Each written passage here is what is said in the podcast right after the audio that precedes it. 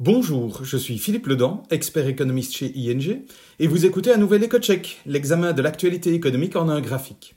Aujourd'hui, parlons des dernières statistiques de masse monétaire dans la zone euro, publiées la semaine dernière. Alors, disons-le directement, la masse monétaire est un concept assez technique à comprendre. Tout commence par la masse monétaire émise par la Banque centrale qui est ensuite multipliée dans l'économie pour créer la masse monétaire en circulation, que l'on appelle M3, et dont vous voyez la croissance en glissement annuel sur le graphique. La relation entre la monnaie émise par la Banque centrale et la masse de monnaie M3 est pour le moins complexe. En tout cas, elle n'est pas stable, mais soit, ça c'est une autre histoire. Comment comprendre M3 En fait, il faut se rappeler, et c'est une évidence, que pour toute transaction économique, il faut de la monnaie. Donc, si le nombre de transactions économiques augmente, parce qu'il y a de la croissance économique par exemple, cela se reflète aussi dans une augmentation de M3. Il faut plus de monnaie pour faire plus d'activités. Mais si les transactions restent stables, mais que les prix augmentent, on observera aussi une augmentation de la masse monétaire.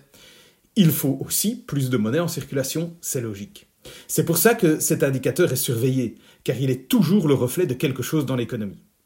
Bon, au regard de ce qui vient d'être dit et en observant la forte hausse de M3 en, mai de 8,9%, on en déduirait que, d'une part, la politique monétaire très accommodante de la Banque centrale européenne conduisant à une émission monétaire importante entraîne également une augmentation forte de la monnaie en circulation, et d'autre part que cette augmentation est le reflet soit d'une augmentation de l'activité économique, soit de l'inflation. Ces explications seraient correctes en temps normal, mais vous le savez, nous ne, vivons pas une période normale. En fait, quand on examine les chiffres de plus près, on se rend compte que l'origine de l'accélération de M3 est tout autre.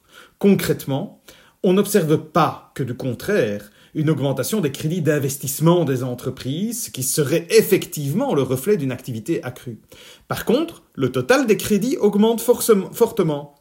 Comment expliquer ce paradoxe? En fait, les entreprises ayant peur de l'avenir, de manquer de liquidités ou de ne pas pouvoir en trouver lorsqu'elles en auront besoin, tirent sur leur ligne de crédit auprès des banques des liquidités dont elles ne font rien, si ce n'est les déposer sur leur compte en banque. Cette augmentation des crédits accordés et des dépôts entraîne bel et bien une augmentation de la masse monétaire, soi-disant en circulation M3.